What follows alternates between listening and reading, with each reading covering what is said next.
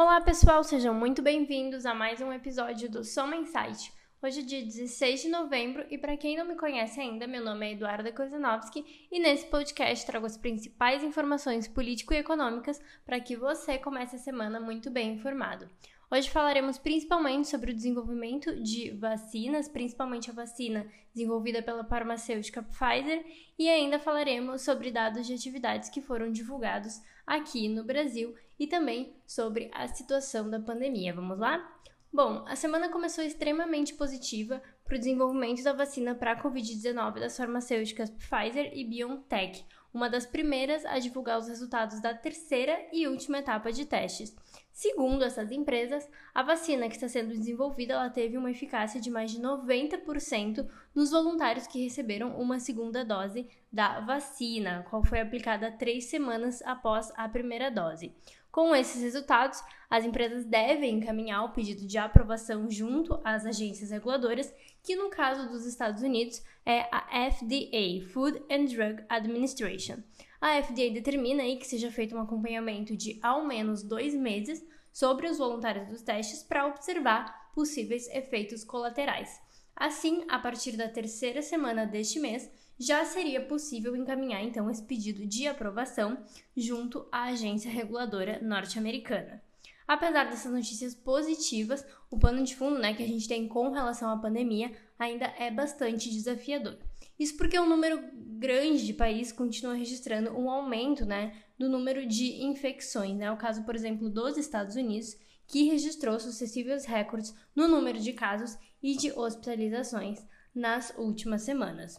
Por aqui, a semana também foi de desencadeamento com relação à vacina. A Anvisa suspendeu os testes da Coronavac no Brasil após a morte de um voluntário. Bom, foram realizadas aí investigações e depois dessas investigações, entretanto, concluiu-se que a morte do voluntário em nada tinha a ver com os efeitos colaterais da vacina, de modo que os testes e estudos foram retomados.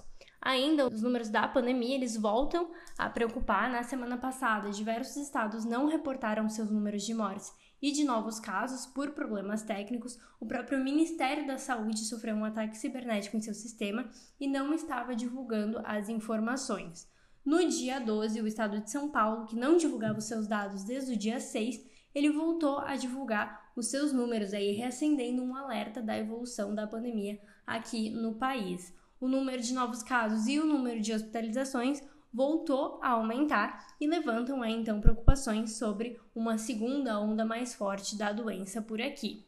Falando agora de dados econômicos, tivemos a divulgação de dados de atividade para o mês de setembro. De maneira geral, os dados seguem aí mostrando recuperação da economia, apesar de apresentarem desaceleração. É importante notar que os setores seguem se recuperando de maneira desigual, com o setor de serviços se recuperando mais lentamente, enquanto que o varejo e a indústria se recuperam um pouco mais rápido. No cenário político, a semana foi sem atividades no Congresso em função das eleições municipais que aconteceram no dia de ontem. Os destaques ficaram com as falas do presidente Jair Bolsonaro e também do ministro Paulo Guedes. O presidente Bolsonaro, depois de um período tranquilo, voltou a fazer declarações polêmicas, principalmente no que diz respeito à pandemia e a vitória de Joe Biden nas eleições norte-americanas. Já o ministro Paulo Guedes, ele movimentou aí os mercados, falando que caso o Brasil viva uma segunda onda de Covid, a extensão do auxílio emergencial é uma certeza. Essa fala repercutiu negativamente nos mercados, aumentando a incerteza fiscal, de modo que ele voltasse aí atrás na sua fala, declarando que esse não é o cenário básico com o qual ele trabalha. Por fim, só falando um pouquinho das eleições, então, que aconteceram agora no último final de semana, em 18 capitais a escolha do novo prefeito ficou para segundo turno, que vai ser realizado no próximo dia 29. Em São Paulo, por exemplo, a disputa será entre Bruno Covas, do PSDB, e Guilherme Boulos, do PSOL. No Rio, a disputa será entre Eduardo Paes e Marcelo Crivella, e por fim, em Porto Alegre, por exemplo, a população decidirá entre Sebastião Melo e Manuela Dávila. Por outro lado, sete capitais brasileiras decidiram já em primeiro turno quem vai comandar a cidade pelos próximos quatro anos, entre elas aí podemos citar a reeleição de Alexandre Calil em Belo Horizonte e também de Jean Loureiro em Florianópolis. E com relação à agenda das semanas, temos uma semana bem tranquila, tanto lá fora quanto aqui dentro. No cenário internacional, os principais destaques são os dados de venda no varejo e produção industrial dos Estados Unidos, que vão ser divulgados amanhã, e aí, na quarta-feira, temos a divulgação da inflação da área do euro.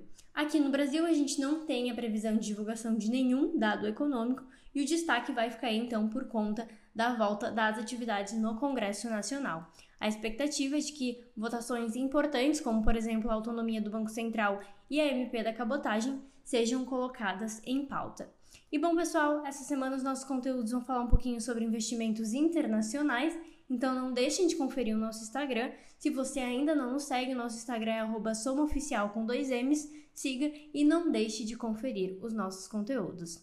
Até mais, espero vocês na semana que vem.